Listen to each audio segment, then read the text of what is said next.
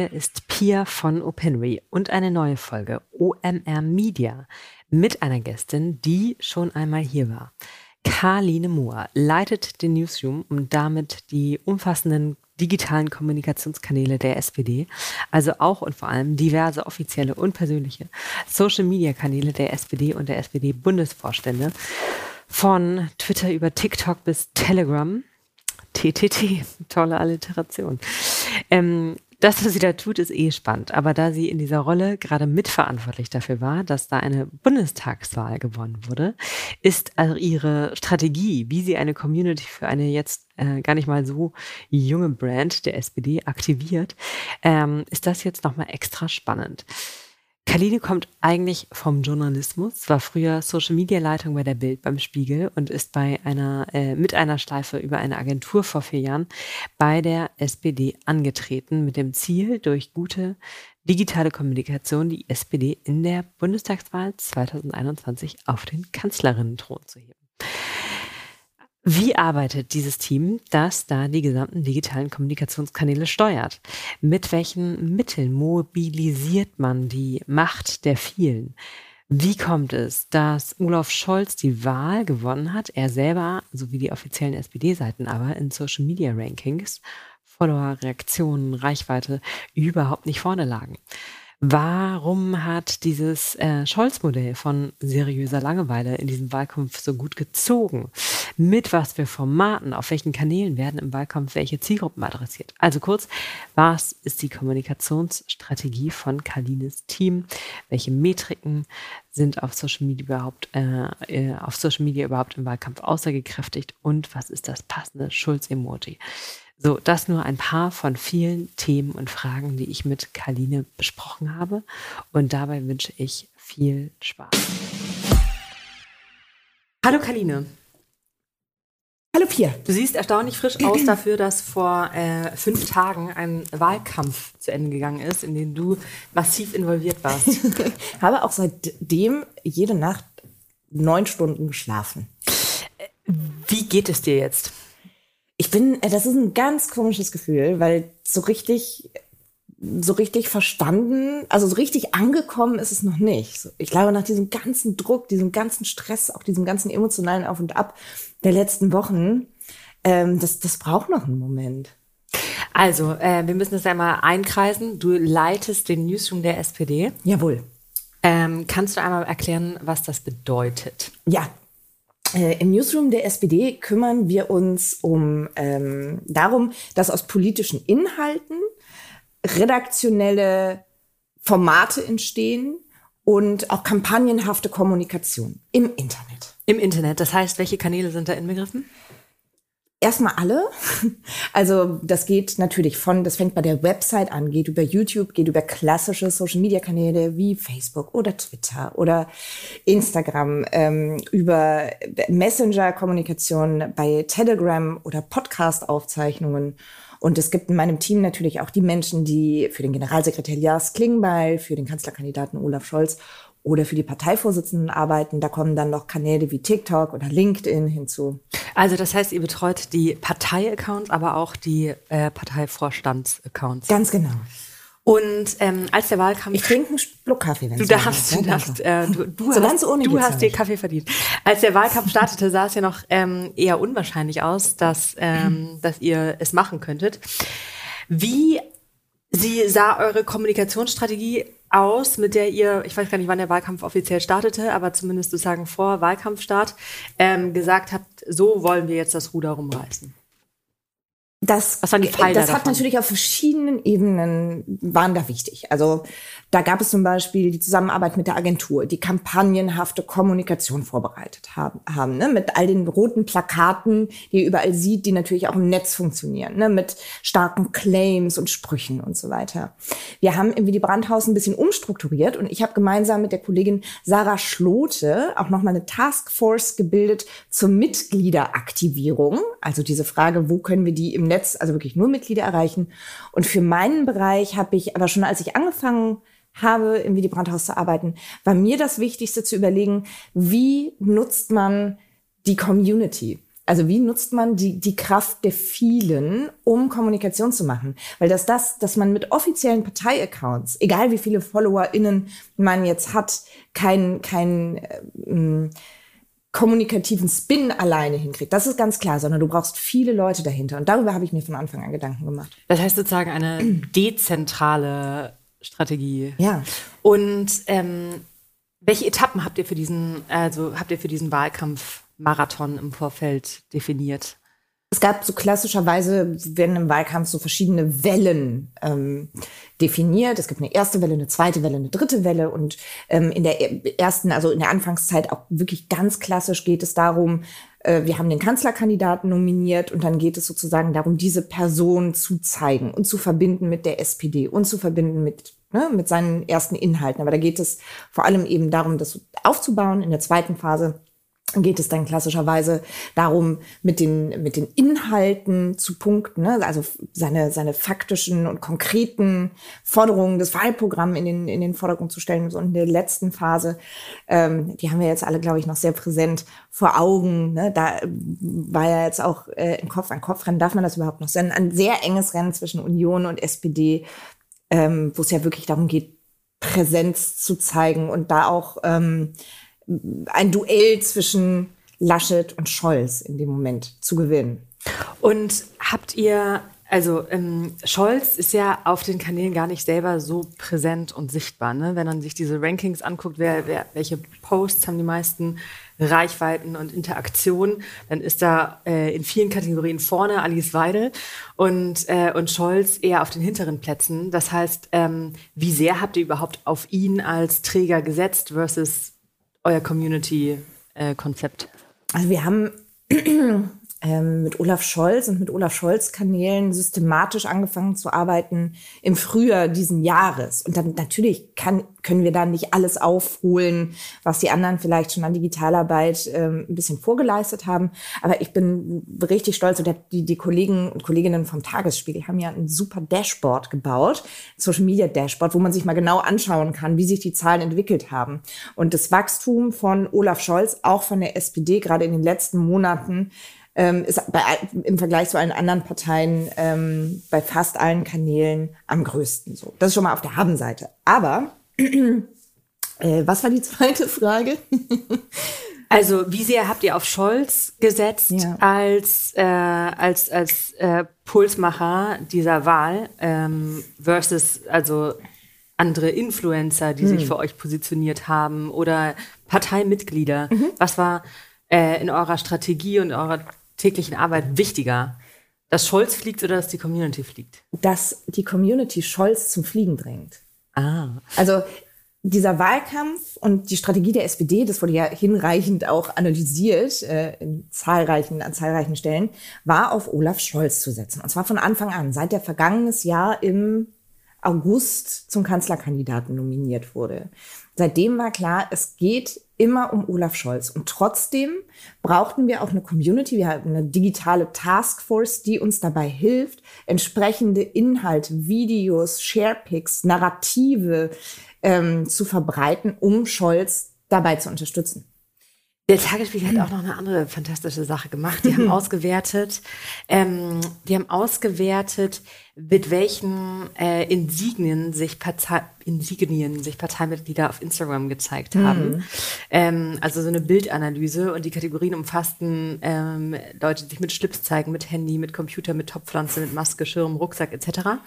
Ähm, die SPD führte, aber ist ja jetzt kein Führen, aber führte ja. in keiner der Kategorien, aber lag relativ weit vorne in Anzahl von Posts mit Handtasche oder Beutel, äh, hinter der Linken auf Platz eins und äh, Posts, auf denen Bücher ähm, zu sehen waren, wo interessanterweise AfD auf Platz eins war und ganz hinten äh, Union und FDP.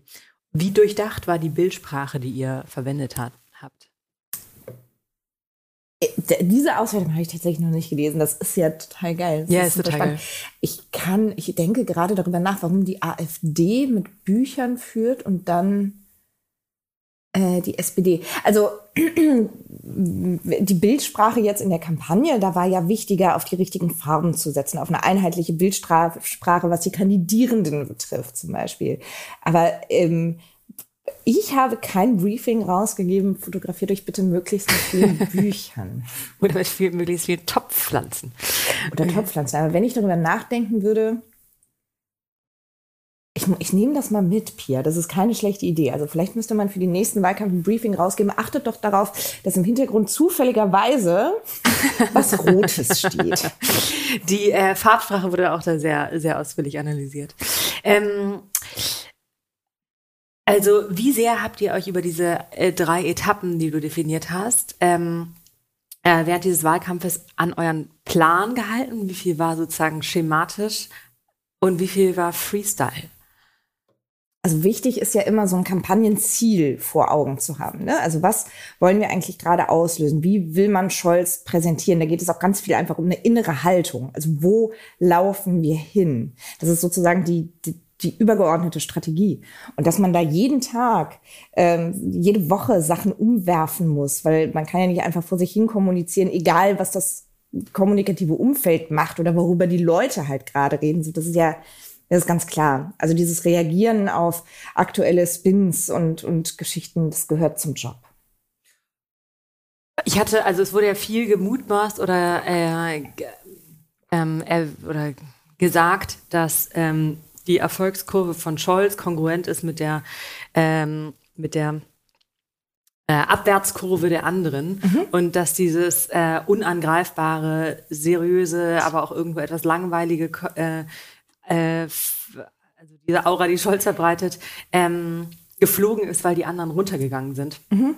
Und ähm, wie sehr habt ihr das gefüttert? Wie sehr seid ihr aktiv gegen die anderen gegangen äh, versus pro auf Scholz? Also wir haben, glaube ich, ganz viel und ähm, ganz lange Zeit einfach nur positiv nach vorne kommuniziert und auf Olaf Scholz hin. Es gab keine, das kann man ja nochmal nachvollziehen, ne? also gegen die Grünen hat die SPD von Anfang an und auch im Verlauf des Wahlkampfs nicht geschossen. Da gab es keine Angriffe, nicht aus der Parteispitze, nicht von der Partei, dass sich am Ende ein, ähm, eine Zuspitzung ja, zwischen den beiden wirklich den beiden Kandidaten, die die größte Wahrscheinlichkeit hatten, Kanzler zu werden, dass sich das zugespitzt hat, ähm, ist auch völlig natürlich. Und dass man dann, dass auch da alle Seiten natürlich Unterschiede herausarbeiten wollen ne, und zeigen wollen, warum man besser ist als der andere, ist ja auch ganz klar.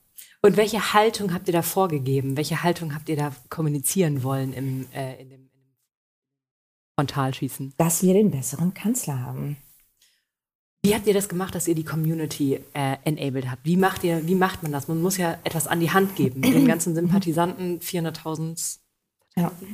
Ähm, den muss man ja was geben, ja. um ähm, äh, um weitertragen zu können. Und wie habt ihr das gemacht? Als ich angefangen habe, im Willy Brandt-Haus zu arbeiten, habe ich mich natürlich gefragt, was kann man mit so einer Community eigentlich anstellen und wo sind die besten Kanäle, um die zu erreichen? Und einer der Wege war zu sagen, ich möchte nicht nur die klassischen Social-Media-Kanäle bedienen, sondern ich will ähm, einen Telegram-Kanal aufbauen mit dem klaren Ziel, dass wir dort auch antworten, alles beantworten, was reinkommt und wo wir auch mit einer anderen Sprache kommunizieren wollen, wo wir ein bisschen intimer kommunizieren wollen. Leute kriegen eine Push-Nachricht auf ihr Handy, wenn eine Telegram-Nachricht kommt oder haben sogar eine kleine der App. Das heißt, du kannst ja auch nicht jeden Tag zehn Nachrichten schicken, wie, wie man es, keine Ahnung, bei Twitter macht oder so. Dieser Kanal hat inzwischen ähm, knapp, glaube ich, 20.000 Mitglieder und die ähm, Conversion Rate, also die, die, die Anzahl der Menschen, die reagieren und mitmachen, ist höher als auf jedem einzelnen anderen Kanal, den die SPD bedient. Das ist ähm, Wahnsinn. Wir Wie homogen ist diese Community, weil sozusagen mhm. ich, man folgt ja auch, äh, also ich folge nicht der AfD, aber ich gucke mir an, was die AfD macht. Ja. Ähm, und sind das äh, sozusagen, ist das Kernklientel oder sind das auch, sind das Watcher? Das kann ich also es gibt keine Möglichkeit, das bei Telegram auszuwerten. So. Mhm. Deswegen kann ich da safe das natürlich nicht sagen, aber wir haben am Anfang, als wir diesen Kanal auch beworben haben, haben wir natürlich auch ganz klar in Landesverbände, Ortsvereine, in Gliederungen gegeben. Schaut mal, sagt auch Leuten, die sich interessieren, sie können sich hier anmelden und kriegen Infos. Dieser Telegram-Kanal wird auch beworben über die Website für willst du Neuigkeiten haben. Es ist ja quasi nur auch eine Weiterentwicklung von so einem E-Mail-Newsletter. Also äh, ich glaube schon, dass da äh, überwiegend, dass es überwiegend rot in diesem Kanal ist. Aber nicht nur. Und wir haben, so, das ist zum Beispiel die, die, die, der eine Weg. Wir haben bei Telegram dann noch eine Untergruppe gemacht, die Sozenbande. Den Namen hat sich die Community selber ausgesucht, wo wir ganz klar gesagt haben, hier, wir tun hier nichts für euch, sondern ihr tut was für uns. Hier werden wir euch nur schreiben, wenn wir wollen, dass ihr ähm, etwas teilt, dass ihr etwas guckt, dass ihr zu etwas twittert, dass ihr etwas weiterverbreitet. Und da, ah. diese Gruppe ist öffentlich das war mir super wichtig, weil es nicht diesen AfD, wir machen hier irgendwas hintenrum Eindruck bekommen sollte und weil das, was wir da machen, auch nichts anderes ist, als die Politik schon immer gemacht hat, nämlich die eigenen Mitglieder zu, zu aktivieren für den Wahlkampf. Und ähm, so, also das nur vorab, man kann in diese Gruppe eintreten. Da sind 3000 oder ich glaube vielleicht sogar mehr, inzwischen 3000, 4000 Leute drin.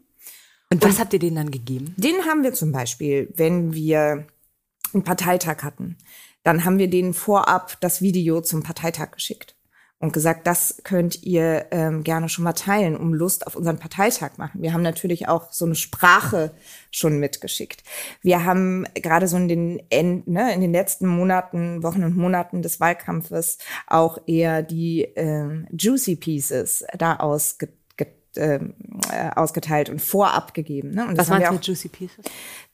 Kacheln, ähm, in denen wir in klare Konfrontation mit Armin Laschet gegangen sind. Ähm, Videos, ähm, die auch in eine klare Konfrontation gegangen sind. Und da haben wir immer zugesagt, ihr kriegt das exklusiv. Wir haben auch ganz viele Sachen wirklich als exklusiv gelabelt und gesagt, wir veröffentlichen das selber nicht auf unseren Kanälen, aber ihr könnt es gerne haben. Oder ähm, ihr kriegt das mehrere Stunden, bevor es alle anderen haben. Und dann passiert nämlich genau das, was ich am Anfang mein, meine. Dann laden sich Leute dieses Bild runter auf ihr Handy, weil sie können es gar nicht teilen. Ne? Sie müssen selber was machen, speichern das ab und laden es neu hoch. Mhm. Und geben sich Mühe, das mit eigenen Worten zu beschreiben. Und die Leute geben sich dabei ja auch mehr Mühe, als wenn sie eben nur einen Tweet teilen oder einen Post teilen, weil sie ja als Absender oder Absenderin eines Inhaltes irgendwie mithaftbar sind. Und deswegen bemühen sich Leute da viel mehr, da in eigenen Worten ihre Position zuzuschreiben. Und das hat man halt an ganz vielen Stellen gesehen, wie sinnvoll diese Art des Arbeitens ist. Normalerweise also so klassischerweise im Social Media Bereich, dann zählt man immer Reichweiten ne? und liest dann am nächsten Tag den Chefs und Chefinnen irgendwie vor, ja, und das haben, weiß ich nicht, xy tausend Leute geliked oder geteilt oder geguckt. Und das halte ich für eine nicht richtige Maßeinheit. Was sind denn, was waren denn neben den Umfragewerten, die ja am Ende sozusagen Output-KPI sind, was sind denn, was waren denn die wichtigsten Maßeinheiten, mit denen ihr was arbeitet habt? Mhm. Was mich zum Beispiel interessiert hat, ähm, war, wenn wir solche Aktionen gemacht haben, etwas vorab zu geben oder zu sagen, ich möchte, dass wir einen Hashtag besetzen. Also ich möchte, dass unter einem Hashtag zuerst unsere Inhalte zu finden sind. Dann hilft es dir nicht, wenn du als SPD einen Tweet dazu machst. Egal wie viele Likes der bekommt, dann hast du einen Tweet.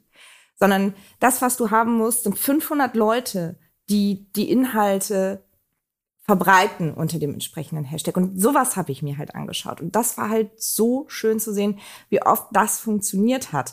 Dass wenn man äh, unter, unter bestimmten Hashtags äh, Diskussionen verfolgt hat und plötzlich hast du überall dasselbe Bild gesehen, dieselbe Kachel oder dieselben ähm, Positionen, weil so viele Leute da mitgemacht haben. So sowas hat mich sehr froh gemacht.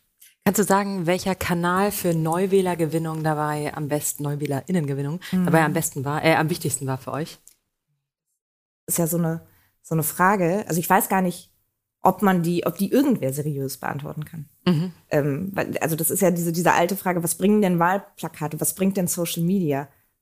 Who knows? Was, wie, also naja, man könnte ja schon, also auf manchen Kanälen, äh, also Communities sortieren sich ja auch nach Kanälen und ähm, da ließe sich doch wahrscheinlich schon sehen, ob äh, mehr StammwählerInnen auf Facebook sind als auf Instagram? Also mh, mm, vielleicht kann ich die Frage von einer anderen Richtung angehen.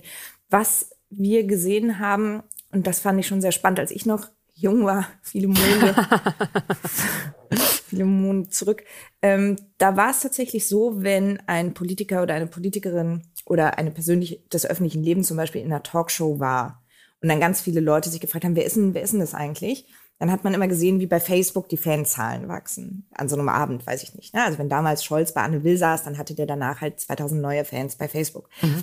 Und da gibt es jetzt eine Umkehrung. Die Leute kommen zu Instagram tatsächlich. Also auch, weil Facebook natürlich wahrscheinlich einfach extrem gesättigt ist. Zum anderen aber auch, glaube ich, weil Instagram eher schon Place to be ist, sowohl für jüngere Leute, aber ja nicht nur so, sondern auch mittlere. Und das haben wir an ganz vielen Stellen gesehen, dass das Wachstum bei Instagram wahnsinnig krass war. Mhm, mh. Mm, wenn du dir angeguckt hast, was die anderen, was machen denn die anderen eigentlich? Wie würdest du da jetzt, äh, ähm, wie würdest du eure Strategie im Vergleich mit den anderen beschreiben? Was fandst du äh, besonders also gab es auch Sachen, die du dir, wo du dachtest, ah cool, das könnte man, das könnte man auch zu uns übersetzen. Formate oder ähm, ähm, Tonalität. Wie hat sich, wie grenzt du das ab, was äh, mhm. Die Spitzenparteien gemacht haben? Also ehrlich gesagt, ich traue es mich fast nicht zu sagen, aber ich finde schon, wir haben das einfach am besten gemacht von allen. Ich hätte es gerne genau so wieder. Ähm, wir hatten die klarsten Farben, die überall zu erkennen waren. Wir hatten das beste Community-Konzept, also das beste Konzept, strategisch von unten zu kommen. Wir hatten eine Wahnsinnsagentur mit äh, Brinkert Lück äh, und dem Kampagnenleiter Raphael Brinkert, der eben auch sehr mutig war und sehr, ähm, sehr stark so in seinen Claims. Wir hatten bezaubernde Aktivierungsprojekte wie eins von 400.000, in dem wir ganz viele kleine Porträts geschrieben haben über Menschen, die erzählt haben, warum sie Sozialdemokratinnen sind. So, also ähm, ich, ich fand, fand, uns einfach sehr gut. Ich setze mal, Dann, das, setz mal das Häubchen von dem Mikro wieder auf, falls es jetzt so raschelt. Gerne. Und okay. ähm, also man muss als Gewinnerin natürlich nicht gegen, äh, gegen andere pinkeln, aber was haben die anderen denn schlecht gemacht? Ich glaube, dass sowohl Union als auch Grüne in dieser undankbaren Situation waren. Und ich finde, ich darf das sagen, weil die SPD war in dieser undankbaren Situation, die, weiß ich nicht, die letzten zwölf Jahre oder so, ähm, oder die letzten zwei Kanzlerkandidaturen, dass in dem Moment, in dem sich so eine öffentliche Spirale in Gang setzt, ne, es wird ein Fehler gefunden, es wird ein Fehler gemacht, äh, und dann und dann wird immer genauer hingeguckt und irgendwann ist eine Spirale im Gang. Du kannst nichts mehr richtig machen. Ähm, und das ist bei beiden passiert. Und da ist man natürlich auch relativ machtlos. Das kann man auch mit Social Media ja am Ende nicht ausgleichen. Wenn du da im Team gesessen hättest. In welchem? Äh, äh, Grüne. Ja. Was hättest du da gemacht? Dann, dann ist diese, ist das, diese Buchplagiatsgeschichte aufgetaucht, dann ist das mm. Lebenslauf aufgetaucht. Wir sind schon drin. Was machst du? Mm. Ich hatte das Gefühl, dass die Grünen selber, eine, also ich bin ja keine Grünen-Beraterin, aber es wirkte manchmal von außen ähm, sehr, so, als seien da auch viel überrumpelt worden ne? und als sei da eben nicht klar, was ist die beste Art und Weise zu reagieren. Die Grünen haben aus meiner Sicht alles einmal ausprobiert. Ne? Bei diesem Lebenslaufgeschichten haben sie sehr lange versucht, das auszusitzen und nicht reagiert. Die Entschuldigung kam viel zu spät, das war nicht schlau. Als ähm, dann, glaube ich, Buchplagiatsgeschichten kamen, haben sie gedacht, jetzt reagieren wir und ballern aber richtig los hier und sprechen von Rufmord und holen uns einen Anwalt. War vielleicht auch nicht so schlau. Ähm, also sie haben schon verschiedene kommunikative Strategien ausprobiert und das meine ich, aber es war alles nicht richtig. Und ich weiß nicht, wie viel sie hätten richtig, also ob sie es wirklich so richtig machen hätten können, dass alle gesagt haben, ja, das war, das war aber eine Top-Reaktion. Mhm. Ähm, aber ja, ich glaube, da diese, diese, diese, diese Möglichkeit von, okay, was können wir machen? Entschuldigen, Transparenz, Aussitzen, ähm, Gegenangriff. Ich glaube, da muss man sich als Partei klarer finden und sagen, wie wollen wir denn sein? Und was bringt uns am meisten? Wer in meiner Beobachtung vielleicht am nächsten dran war an eurer Strategie oder wo ich ähm, die meisten ähm, das meiste, die meiste Community-Positionierung gesehen habe, war bei der FDP, glaube ich. Mhm. Ähm, die ja auch irgendwas richtig gemacht haben müssen, mhm. dass sie so viele Jungwähler, Neuwähler erreicht haben. Ja. Hast du da eine These zu? ich, ähm, ja, hier in unserer ähm, Berliner Bubble haben sich da so wahnsinnig viele Leute drüber, drüber lustig gemacht. Äh, oder es wurden ja auch sehr viele Memes geteilt, was ich eigentlich schade finde. Was man bei der FDP sieht, das sieht man auch zum Beispiel in diesem äh, Social Dashboard vom Tagesspiegel, auch so Christian Lindner als Person, die sind unfassbar präsent auf den Netzwerken, auch auf den jungen Netzwerken. Und dass das Erreichen von jungen Zielgruppen vielleicht dazu führt, dass dich diese jungen Zielgruppen auch wählen, das könnte ein Hinweis darauf sein, zumindest. Er interagiert ja zum Beispiel, Christian Lindner mhm. interagiert in meiner Beobachtung deutlich ja. mehr, auch in Kommentaren mit, äh, mit, mit Nutzern. Bei Instagram? Mhm. Mhm. Äh, das macht Scholz weniger, ne? Wir haben das mit Scholz bei Facebook gemacht tatsächlich mhm. ähm, und haben, das war auch so eine so eine Stelle des der der Kommunikationsstrategie, die mir wahnsinnigen Spaß gemacht hat. Statt also immer nur auf Olaf Scholz Seite Inhalte abzuwerfen, so von oben nach unten und zu sagen, hier bitte, so ist es, mhm. haben wir wirklich ganz, ganz oft uns in eine öffentliche Debatte eingemischt. Also wirklich unter einem Spiegeltext, unter einem Clip vom ZDF, unter einem äh, Artikel von der Bild-Zeitung sind wir mit Olaf Scholz Account reingegangen und haben gesagt, ich glaube, das ist falsch oder ich glaube, ich möchte dazu noch sagen dies und jenes. Und es war irre zu sehen, wie gut das angekommen ist. Und das ist natürlich weniger sichtbar ne, für die Öffentlichkeit. Aber wir haben wirklich gesehen, dass das, was die Interaktionen betrifft, ähm, an so ein normales eigenes Posting locker heranreicht, wenn es nicht sogar übertrifft und eben auch für ganz viele neue Abonnentinnen und Abonnenten sorgt, in den Momenten, die man in der öffentlichen Debatte auftaucht. Blöde Frage, aber musstet ihr dann sowas immer mit ihm, wir schreiben da jetzt das da rein, sind Sie damit einverstanden? Ähm, musste sowas abgesegnet werden oder konntet ihr da frei verfügen? Nein, wir haben also die Kommunikation von Olaf Scholz. Das ist ja, glaube ich, auch einer der Gründe, warum auch viel gut geklappt hat. Wir haben da sehr clevere Abstimmungsschleifen, die aber auch immer abgeschichtet werden. Da, da ist schon auch viel mit Vertrauen. Also was können wir machen, ohne es abzusprechen? Und da war auch eben ganz viele Stellen, wo man sagt, ist das okay? Kannst du kurz ein Go geben und so weiter und so fort. Welche anderen äh, Parteimitglieder aus dem Vorstand haben die größte und effektivste Mobilisierung mm. ähm, betrieben, würdest du sagen? Ähm, Lars Klingbeil war wahnsinnig, wahnsinnig engagiert äh, als Generalsekretär, muss man sagen. Und der hat ja auch schon seit Jahren große Netzwerke aufgebaut, auch wirklich viele SupporterInnen und Supporter. Er gilt ja auch als der Versöhner dieser Partei. Das heißt, er kann da auch immer viele Lager vereinen.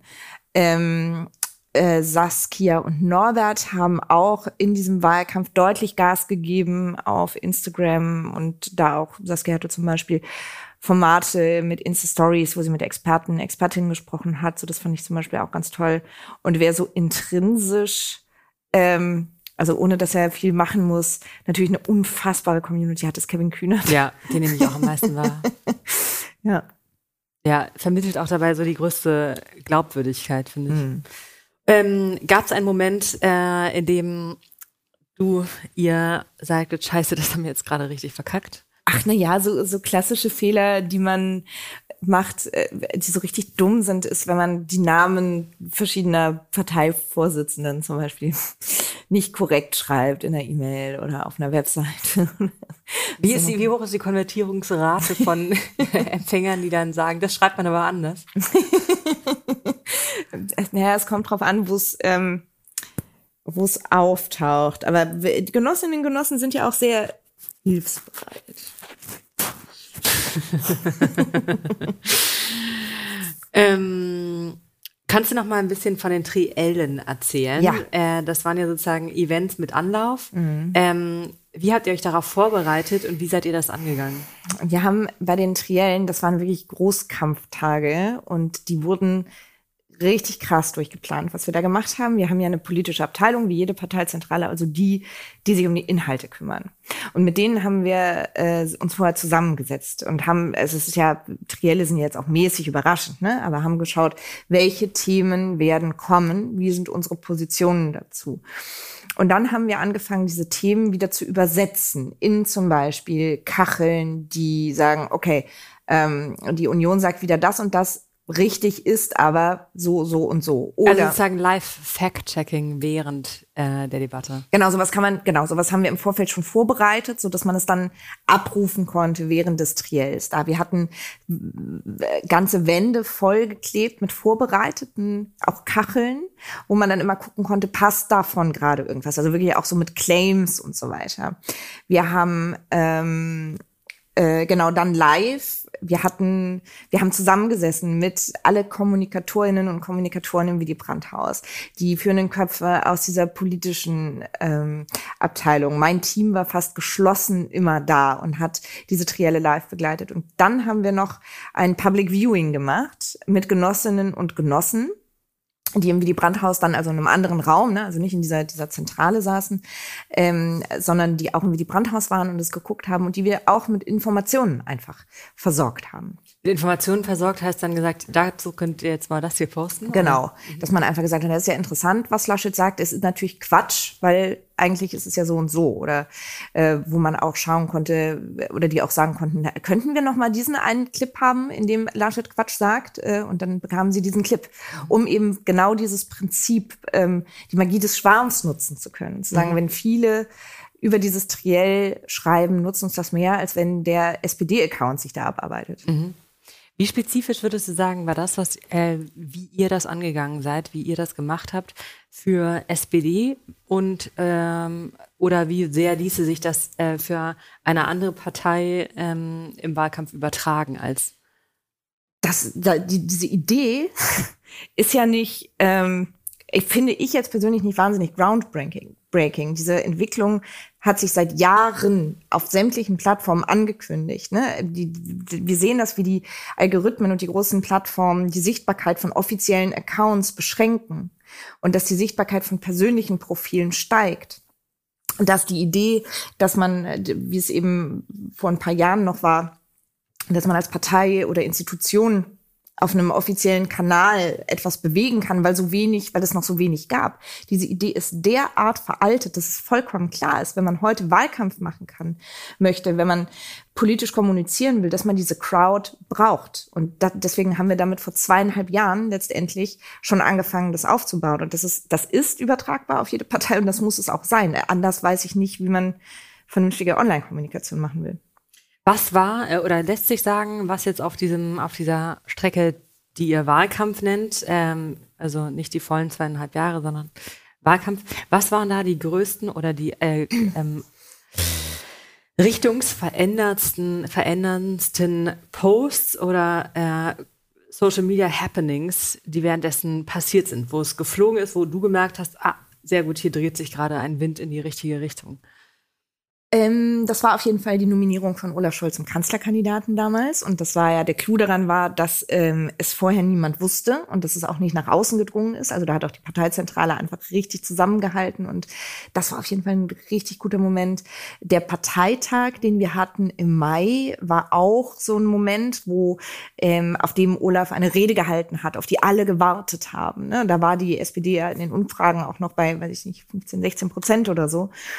Und wo ganz klar war, es ist wichtig, dass Olaf da jetzt Gas gibt und den richtigen Ton trifft. Und da habe ich aber auch gemerkt, das hat was in dieser Partei bewegt. Was ich immer wieder merke ist, und das ist ja auch kein ähm, Geheimnis bei der SPD, dass sobald es um eine Abgrenzung nach rechts geht, ne, also äh, das Zeigen von einer klaren Kante, da lebt diese Partei plötzlich sehr und ist hellwach. Und das sieht man immer wieder bei so Diskussionen um Hans-Georg Maaßen, irgendwie in der fehlenden Abgrenzung von Laschet zu, zu ihm und so weiter. Mm, Karline, ich habe jetzt noch so ein paar Rapid-Fire-Fragen. ja. ähm, also, Cut. Du wirst jetzt glänzen in diesen Fragen. Ich habe nämlich keine neuen gemacht, sondern du kannst ich kann, einfach. Ich kann mich an keine einzige mehr erinnern. Okay, okay. Also nochmal, Kaline, ich habe jetzt hier noch ähm, noch äh, ein paar wenige ähm, schnelle Rapid-Fire-Fragen ja. für dich. Also mhm. das heißt, die du äh, einfach sehr kurz beantwortest. Okay. Olaf oh. Scholz in einem Emoji.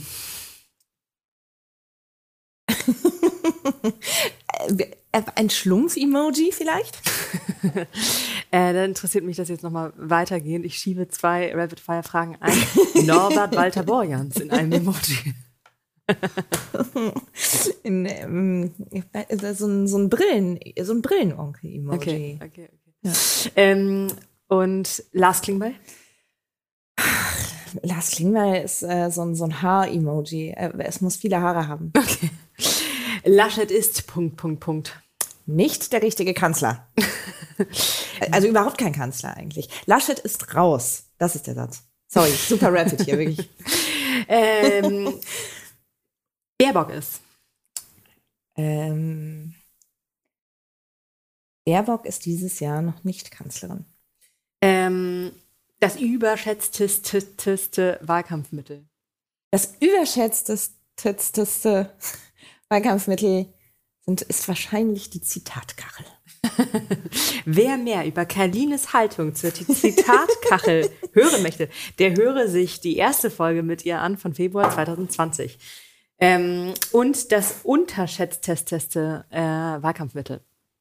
Die Magie des Schwans. Ähm, wie hast du die erste Woche nach dem Sieg verbracht? Ich, wirklich, das ist so traurig, dass ich nicht darüber sprechen möchte. Ich bin jeden Abend vor elf ins Bett gegangen, habe geschlafen. Das ist überhaupt nicht traurig, das ist sehr schön. Danke. Sehr gerne.